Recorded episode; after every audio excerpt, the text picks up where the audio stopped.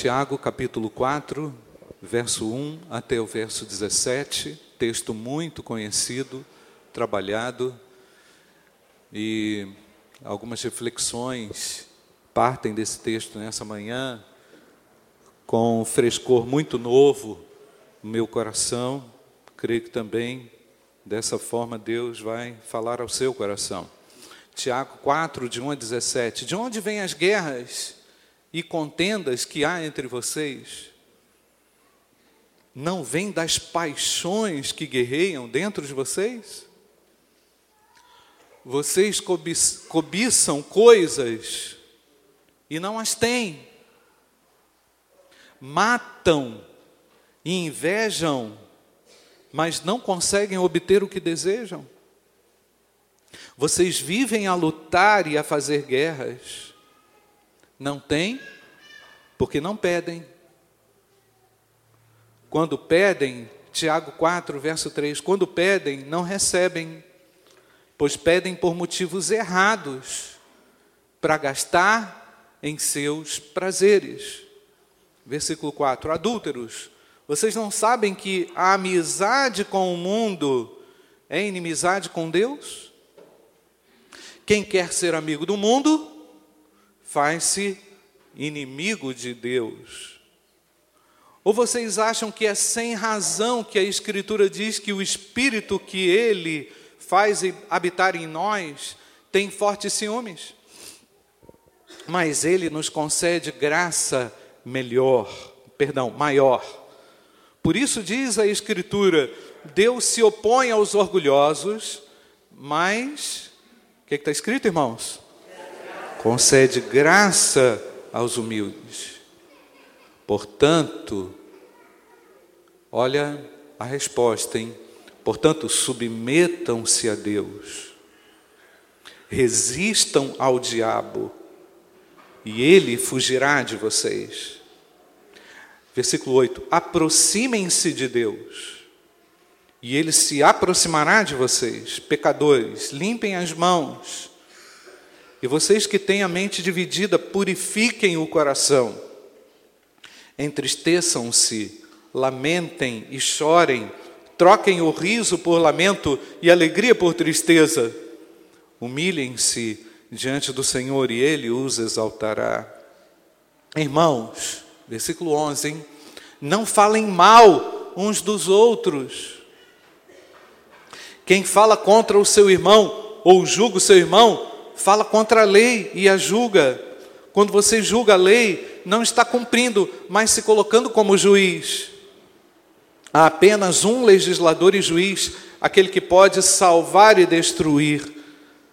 Mas quem é você para julgar o seu próximo? Ouçam agora vocês que dizem: hoje ou amanhã iremos para esta ou aquela cidade, passaremos um ano ali, faremos negócio e ganharemos dinheiro. 14, verso 14. Vocês nem sabem o que lhes acontecerá amanhã. Que é a sua vida? Vocês são como a neblina que aparece por um pouco de tempo e depois se dissipa. Vocês são como. Perdão, ao invés disso, deveriam dizer: se o Senhor quiser, viveremos e faremos isto ou aquilo. Agora, porém, vocês se vangloriam de suas pretensões. Toda vanglória como esta é maligna Pensem nisso, pois quem sabe que deve fazer o bem e não faz, comete pecado. Irmãos, a palavra de Deus nos ensina a orar e é a oração é uma prática muito comum na vida dos crentes, muito cobiçada. Mas eu entendo também que a oração é pouco compreendida mal aplicada em algumas situações, como o texto nos ensina. Enquanto fazia essa reflexão nesse texto, na quinta-feira de manhã, eu lembrei daquele discipulado que nós temos aqui na igreja, como desenvolver uma vida poderosa de oração, acho que foi em 2009, por aí, alguma coisa assim. fizemos uma turma com vários, e, e foram vários irmãos que participaram daquele discipulado do livro Gregory Fritzel. Quem lembra do livro? Alguém lembra? Alguns irmãos lembram e participaram. E eu me lembro bem da irmã Luciana, a irmã Luciana Ró, esposa do Serginho, que ela disse assim para mim no meio do curso: Pastor, eh, eu sou crente há muito tempo. E esse livro está me mostrando que eu não sei orar, que eu estava orando de uma forma errada.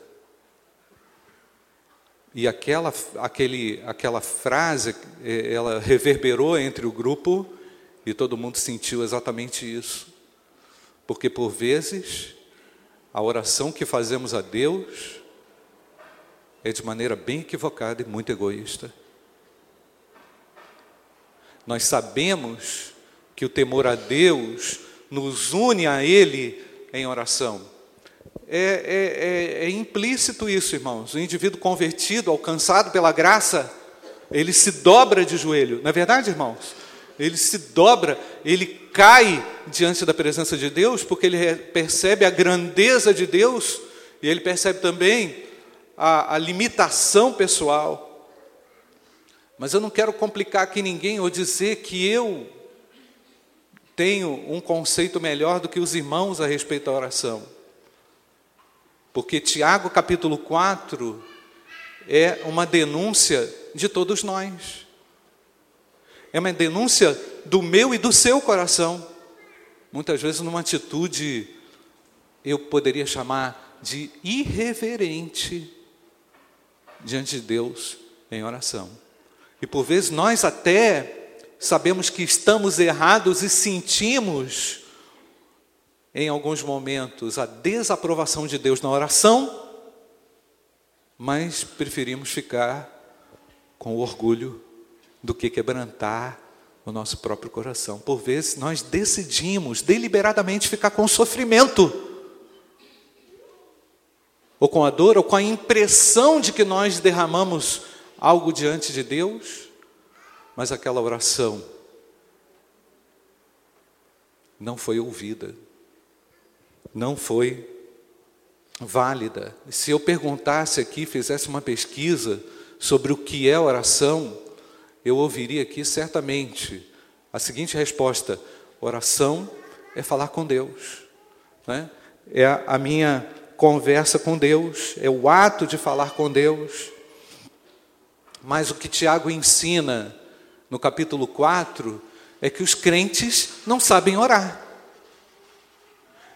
A carta a Tiago é uma carta universal e ela tem uma abrangência muito grande e ela tem uma aplicabilidade também muito grande e a nós. E o que eu preciso aqui compreender em Tiago capítulo 4 é que um oração, um, um coração egoísta, irmãos, não alcança de Deus atendimento. O indivíduo, por vezes, vai para um ritual de oração vazio e sai vazio. A pessoa fala assim: Ah, pastor, mas por que, que as reuniões de oração estão cheias de mulheres? Porque as mulheres são mais sensíveis, se quebrantam mais facilmente, não tem vergonha de chorar não tem vergonha de falar. Mas para um homem quebrantar o coração, irmãos, diante de Deus, eu vou dizer aqui, me desculpe, só Deus mesmo. só pelo Espírito de Deus. É muita pose, gente. É muita pose. É muito salto alto. Às vezes a esposa, o marido é crente, às vezes a esposa está orando, veja bem, para o marido que é crente quebrantar o coração. Ó, oh, como que pode? Aquele que deveria ser o sacerdote do lar, o guia do lar, está com o coração duro.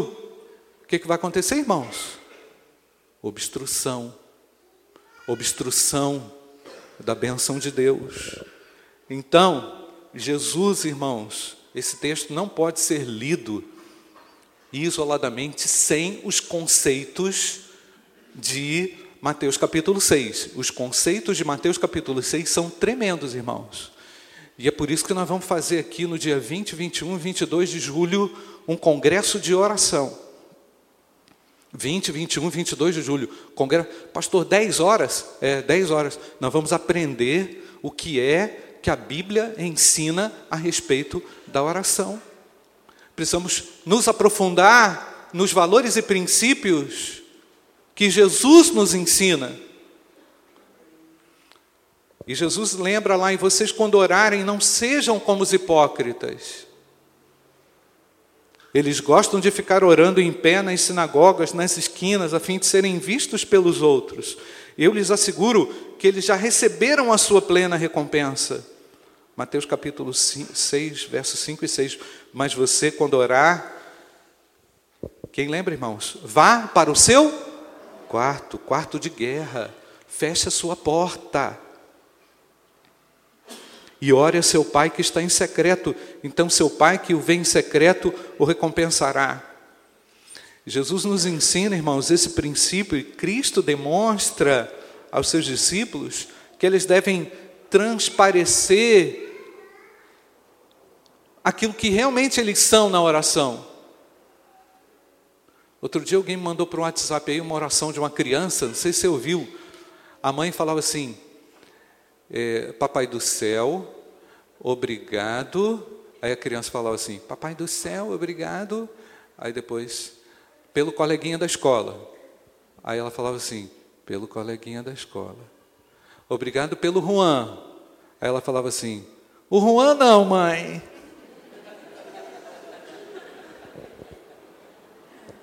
Não, meu filho, vamos agradecer pelo Juan. Eu não gosto do Juan, mãe. Não, você tem que agradecer pelo Juan. Irmãos, a oração, ela precisa ser uma comunicação honesta e sincera. Pai, sabe aquela pessoa? E às vezes essa pessoa é tão próxima sua, eu não estou com um sentimento legal por ela, Senhor.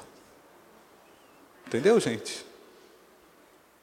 Eu não estou conseguindo Amar. Entendeu, irmãos? É isso que Deus quer ouvir. Amém, irmãos? Mas eu quero, Pai, que o Senhor conserte o meu coração. Então, na oração, irmãos, oração fake é aquela oração dos hipócritas que Jesus ensina, comparando aqueles atores gregos que encenavam papel e personagem. E às vezes a gente vai para a oração, irmãos, com todas essas máscaras. E realmente, se você está disposto a buscar a Deus, sabe a primeira coisa que Deus vai fazer, irmãos? Ele vai arrancar a sua máscara. Ele vai falar: Meu filho, para de falar mentira para mim. Porque eu conheço o seu coração. E ali, meu irmão, no quarto de guerra, fechado, que você vai quebrantar o seu coração, você vai dizer: Senhor, eu não presto, eu preciso da tua graça. Amém, irmãos? Então vamos parar de encenar a oração, irmãos. Eu não admito isso, porque é o ensino da palavra de Deus. É o ensino da palavra de Deus que não admite isso. Então, Cristo demonstra para os seus discípulos que eles não deveriam ir para a oração com um ato fingido de vanglória, cheio de palavra bonita. Outro dia, na minha turma, eu, pedi para um, para um, um, um menino novo desse, tá, é, aconselhando, conversando com ele. Aí eu cheguei para ele e falei assim: ora aí. Ele falou assim: ah, pastor, não sei orar como o senhor, não. Eu fiquei mal, irmãos. Eu fiquei mal. Eu falar, ninguém tem que imitar ninguém aqui não, porque Deus quer ouvir o clamor do seu coração, amém, irmãos? E Ele quer trabalhar com profundidade no seu coração. Não é no plano da superficialidade. Então não é palco, não é teatral, não é hipocrisia, não é? E às vezes, queridos, nós estamos querendo fazer da oração um meio para ser visto, meio para ser reconhecido, para ser notado, para ser aplaudido. Então Jesus aponta para a realidade. E eu quero aqui dizer, irmãos, que a oração não pode se concentrar em nós, ela não é voltada para nós, nós não estamos no centro, Deus está no centro das nossas orações. Então é Ele que vai definir, então é Ele que vai determinar, é Ele que vai comandar, é Ele que vai governar. Pode falar a verdade para Ele, mulher, você que está com raiva do seu marido, marido, você que está estranhando a tua esposa, cobiçando outra mulher, pode falar. Deus, meu coração tem isso, isso, isso. Eu estou casado com essa aqui, mas o meu coração está olhando para aquela lá. Você pode falar com Deus. Deus vai ouvir essa oração. Ou então, você está lá na sua empresa, tem condição lá de você arrumar uma maracutaia, e de repente você já está quase fazendo aquilo, aí você fala assim: não, Deus, me ajuda, me tira disso. Pede ajuda, pede para sua esposa, pede para alguém, pede para um amigo, pede oração para você não cair. Amém, irmãos? Isso que é honesto. Ninguém precisa fazer teatro para Deus. Então, analisando, nem, nem, nem, nem aprofundando muito aqui, irmãos, nós precisamos ousar na oração, mas como Deus nos ensina a orar. Porque Deus não quer qualquer oração. Você entende o que eu estou falando?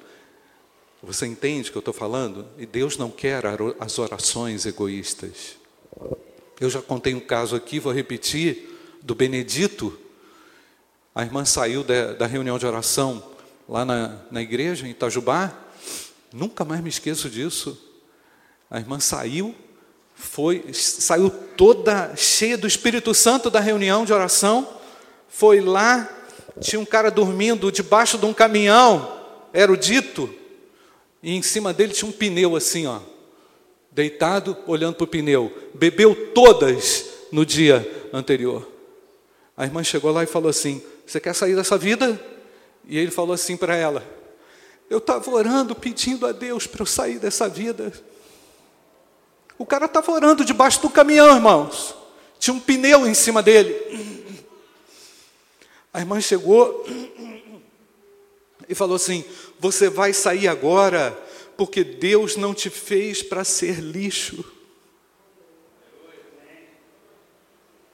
Deus não criou o ser humano para ser destruído.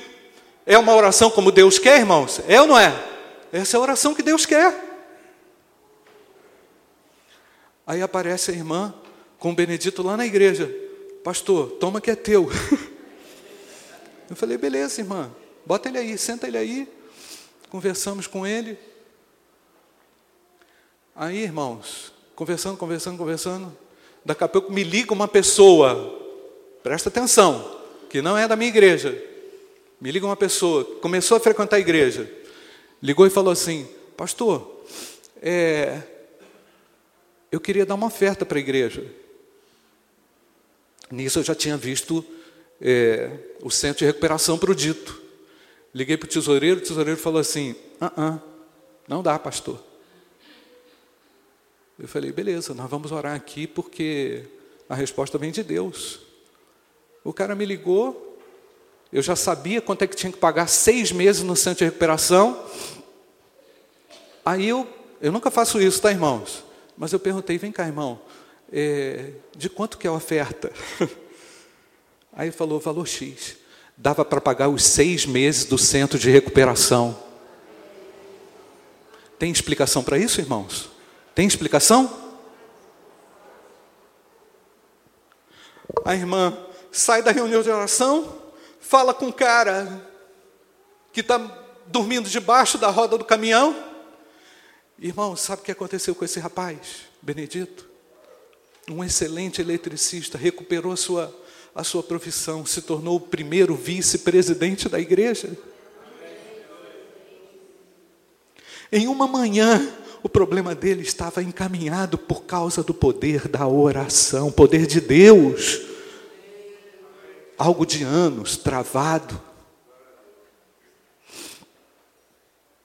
Ouse orar como Deus nos ensina. Qualquer tentativa da gente voltar para nós mesmos na oração, irmãos, é frustrante. Vai culminar no desprezo da parte de Deus. É verdade, desprezo. Tiago chega a dizer no capítulo 4, falando para os crentes: se você quer ser amigo do mundo, em outras palavras, tem muita coisa do mundo no seu coração. O cara já tem um carro novo, tá ótimo, mas ele está orando, orando por uma Ferrari. Você entende? Um milhão duzentos e cinquenta. Ele já tem uma casa com um piso bacana, e porque ele foi na casa de outra pessoa e viu um piso da moda, ele quer quebrar tudo. Irmãos, eu não quero interferir no seu estilo de decoração, mas eu quero que você reflita sobre as motivações que levam você a orar.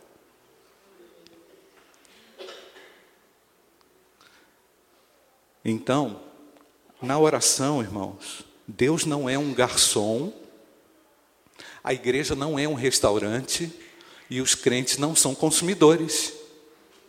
Amém, irmãos? Os crentes não são consumidores, muito pelo contrário, eles são consumidos pelo Deus vivo. Eles, eles servem de oferta para as nações, porque o nosso papel central, irmãos, é olhar o todo. O nosso papel central não é olhar por nós mesmos. Orar certo envolve esse sacerdócio, queridos. Piedoso, despreocupado, íntegro, então Tiago chega a dizer: adúlteros, vocês não sabem que a amizade do mundo é inimizade com Deus. Quem quer ser amigo do mundo, faz-se inimigo de Deus.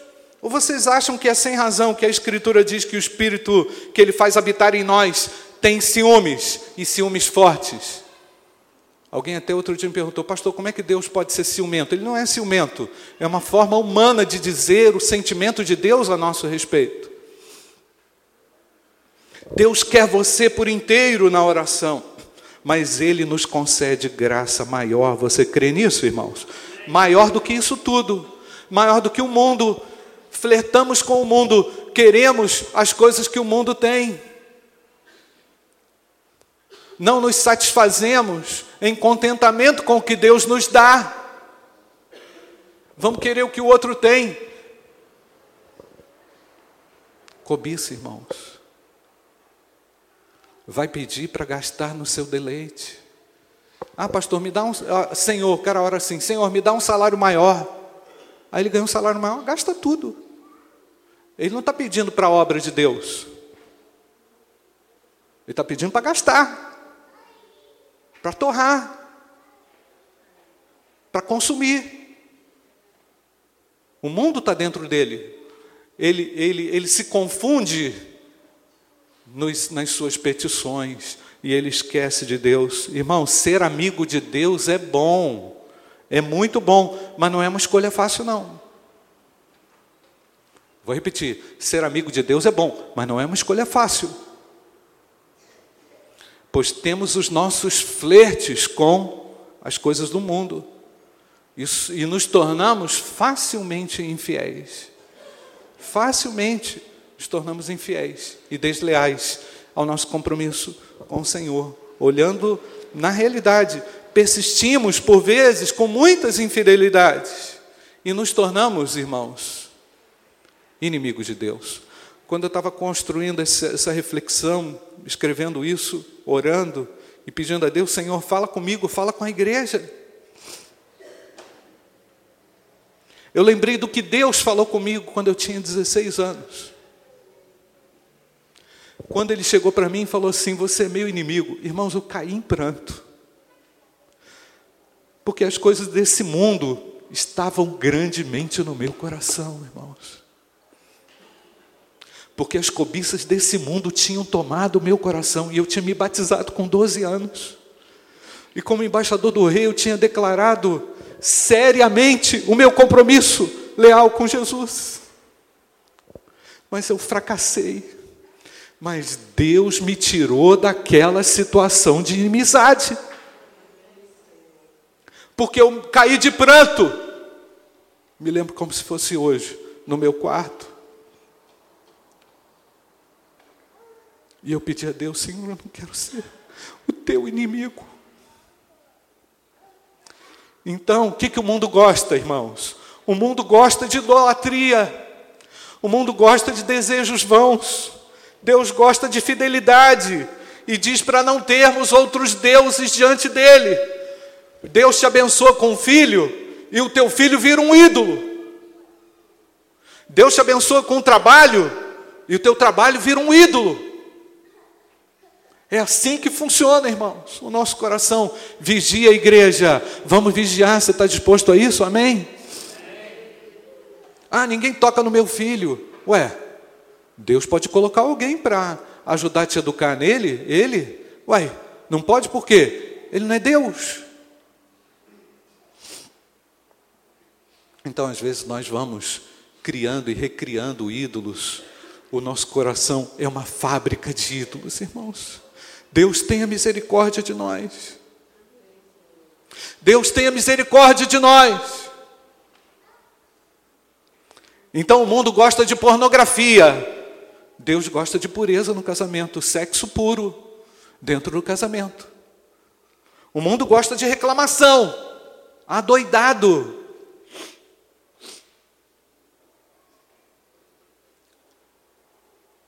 Deixa eu falar uma coisa aqui. Ontem o Armandinho morreu. O irmão Agnaldo me ligou. Pastor, vem cá. Armandinho está morto. Fui lá. Quem lembra do Armandinho? Pois é. Vai ser sepultado. Daqui a pouco.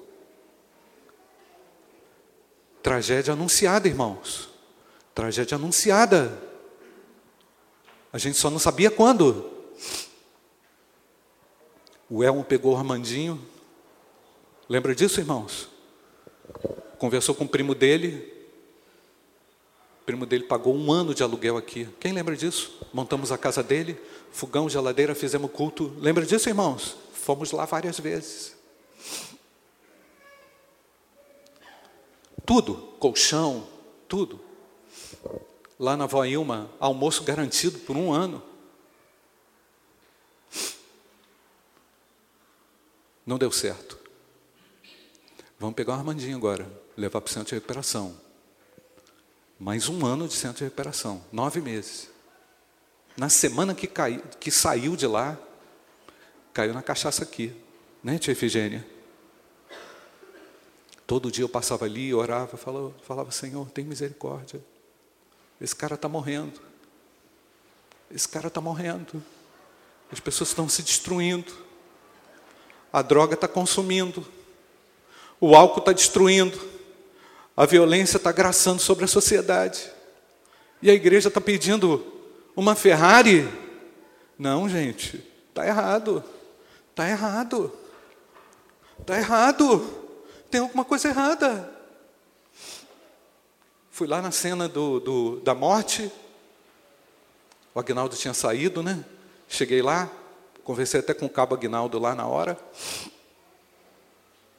olhando aquele cenário, e o povo na rua, gente, reclamando, ninguém fez nada por ele, e não sei o quê, papapá, papapá. Sabe essa conversa fiada desse mundo de reclamações?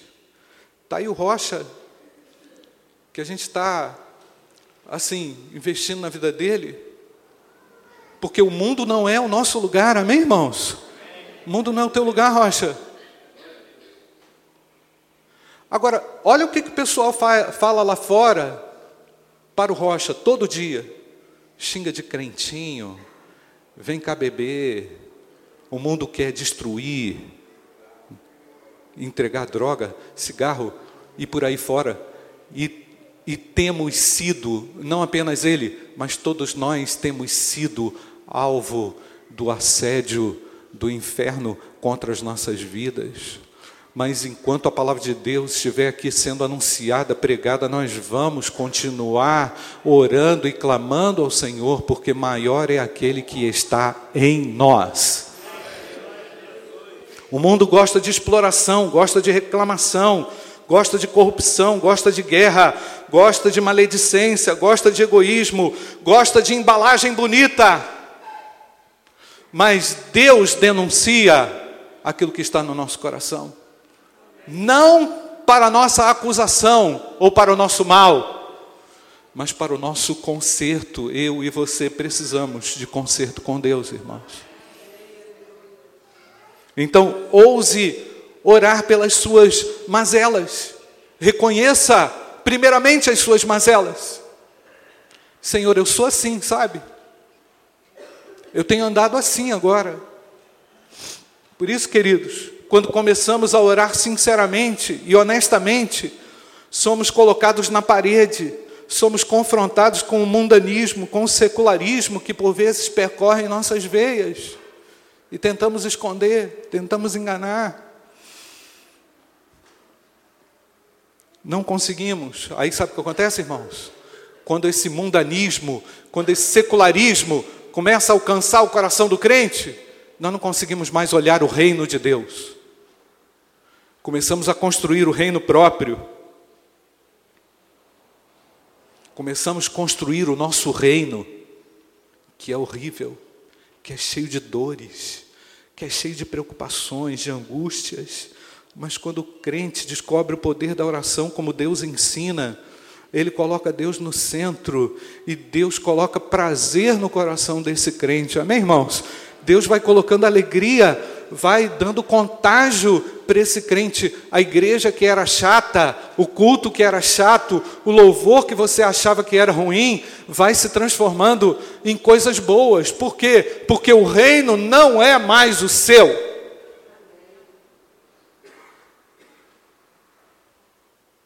Porque você começa a enxergar o reino de Deus. E você que era um chato de galocha, como dizia minha mãe, vai se tornando alguém tratável. E aquilo que era problema para você ontem, hoje é júbilo e exaltação a Deus, porque agora você pode orar pelo todo. Aí você ora pela igreja, aí você está preocupado com o missionário, lá no fim do mundo, que ninguém lembra dele. Aí você pega o seu carro, você vai lá, lá no missionário, lá no fim da linha. Aí o missionário olha para você, Aí pergunta assim: O que, que você veio fazer aqui? Aí você fala assim: Eu vim orar por você. Ah, viajou seis horas? É, viajei seis horas, só para orar por você e trazer uma palavra de encorajamento. É bênção ou não é, irmãos? É isso que Deus faz.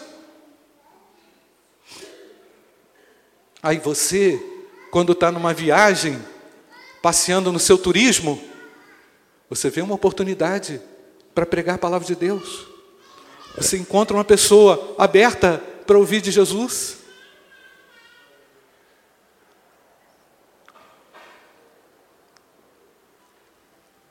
Porque você agora consegue olhar para o todo e orar pelo todo. Então Jesus, quando ora em Mateus capítulo 6, por isso que eu falo, Tiago capítulo 4 tem que estar aliado com Mateus capítulo 6, ele diz lá: Vem o teu reino. De quem que é o reino, irmãos? De Deus. Venha o teu reino e seja feita o quê? A tua vontade. Assim, na terra como no céu. Então, o crente, quando tá, foi trabalhado por Deus, foi confrontado por Deus, se arrependeu, não está vivendo mais pedindo Ferrari, não está orando mais pedindo por cobiças. Agora, ele vai entender que a sua sobrevivência depende totalmente de Deus em oração. Para ele não fazer besteira na vida, para ele não cobiçar a mulher do outro, para ele não roubar, para ele não entrar em corrupção, para ele não entrar em mentira Para na hora que oferecerem bebida para ele, ele vai dizer: Não, o meu corpo é templo do Espírito Santo. Ah, mas pode beber. Não, eu quero preservar. Ô, gente, eu tenho um tio destruído por causa de bebida, um avô destruído por causa de bebida.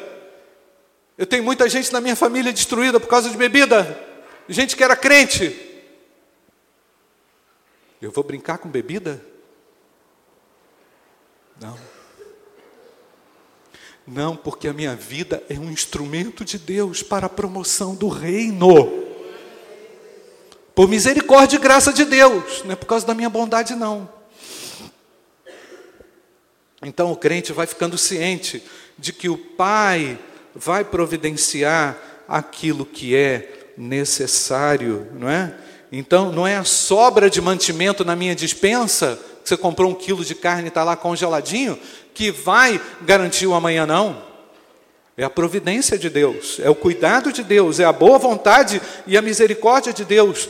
Não é porque o seu plano de aposentadoria deu certo e hoje você está desfrutando dele que você está garantido. O meu está garantido. Não, Deus é que garante o meu, a minha sobrevivência, porque o teu plano e o meu plano dão errado, irmãos. Ah, amanhã eu vou fazer isso ou aquilo. Espera aí, se Deus, não é isso, irmãos? Se nós vivermos e se Deus quiser. Aí o crente fica todo frustrado porque meteu os pés pelas mãos, foi fazendo no que Deus não mandou fazer. Ah, como é que eu saio dessa? Pede a Deus ajuda, irmão. Humilhem-se. Não é isso que diz, irmãos? Humilhem-se diante da potente entristeçam-se, em vez de ficar rindo à toa, sem necessidade. Não é nada risível isso aí? Entristeçam-se, lamentem. Ah, pastor, acha que o crente tem que ficar triste? Uai, tem que passar por isso.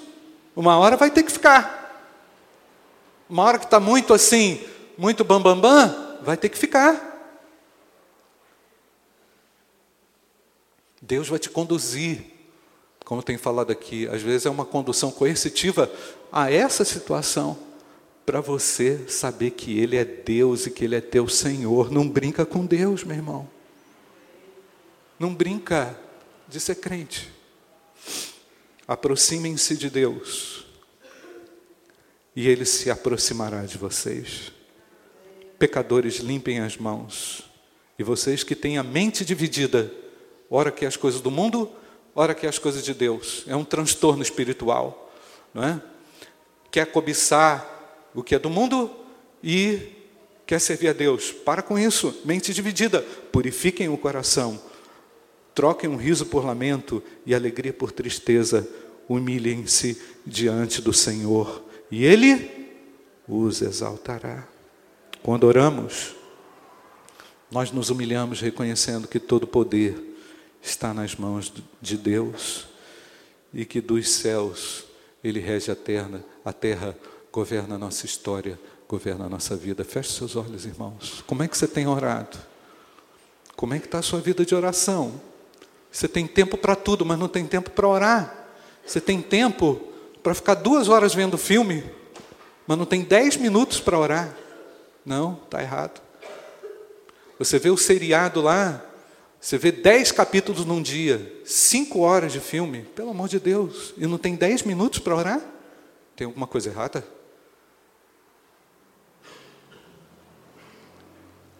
Você tem tempo para passear, para viajar? Planeja, mas não planeja orar?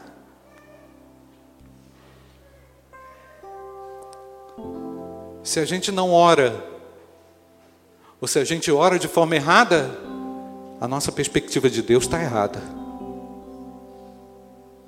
Totalmente errada.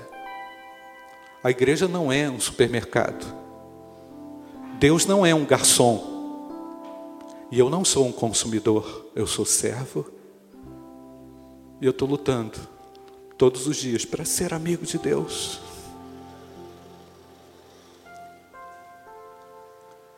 Porque eu não quero desagradá-lo. Fala com Deus aí, ó, onde você estiver. Senhor, eu quero aprender a orar. Mas aprender a orar não é falar palavra bonita, não.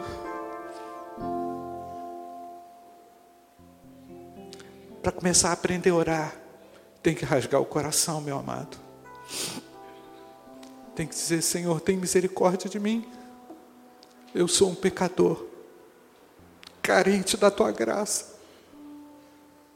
O que eu faço está dando errado, porque eu estou fazendo na minha força.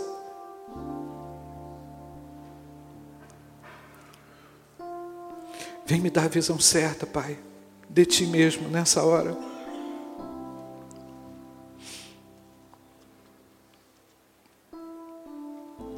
Obrigado, Pai, porque a tua palavra é clara aos nossos corações nessa manhã. E por que, que a gente tem tempo para tudo e não tem tempo para orar, Senhor? Deus querido, quero te pedir misericórdia, graça, porque tem muita coisa roubando o nosso tempo, tem muita conversinha errada roubando o nosso tempo. Tem muita coisa do mundo roubando o nosso coração. Tem misericórdia, Pai. Abençoa a tua igreja. Abençoa cada um de nós. Para que a gente olhe para ti nesse domingo, Pai. Para que esse domingo seja o dia da transformação, o dia da libertação, o dia que o Senhor vai mostrar quem nós somos e quem é o Senhor. Obrigado pelos 19 anos do ministério de oração da nossa igreja, Pai. Obrigado, Pai. Levanta aqui mais intercessores por missões. Levanta aqui mais intercessores pelas famílias. Levanta aqui mais guerreiros pela obra de evangelização do mundo, Pai. O que, que vai sobrar daqui, Senhor? Ó oh, Pai, olha para nós, coloca a tua régua sobre nós, Senhor. Coloca a tua medida sobre a nossa vida, Pai. E nos ajude, Pai, a sairmos, a levantarmos para a escola bíblica dominical, com o propósito de sermos leais e fiéis ao Senhor. E guarda-nos do mal, Senhor. Livra-nos do mal. Nós oramos em nome de Jesus. Amém, Senhor.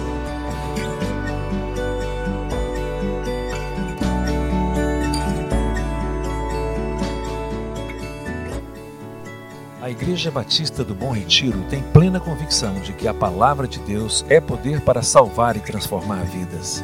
Nosso desejo é que essa mensagem tenha alcançado seu coração. Para saber mais sobre quem somos e em quem acreditamos, acesse ibbrpatinga.com.br.